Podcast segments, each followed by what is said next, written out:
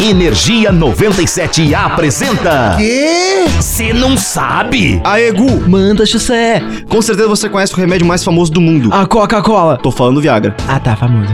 É conhecido também como o único remédio a sair na capa da Time Magazine, Nunca cara. nem vi. Mas brincadeira, o que, que tem? Sabia que o Viagra tem usos além do convencional? Mas qual o convencional? Brincadeira, tipo o quê?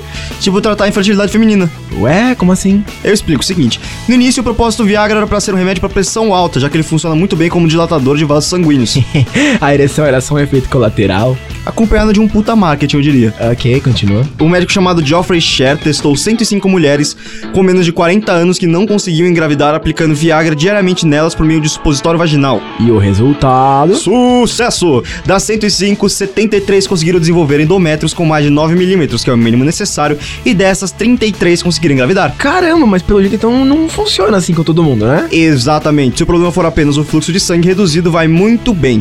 Caso não, complica. Certo, mas aí, se você curte curiosidades bizarramente É úteis, só ficar ligado que a gente tá sempre por aqui.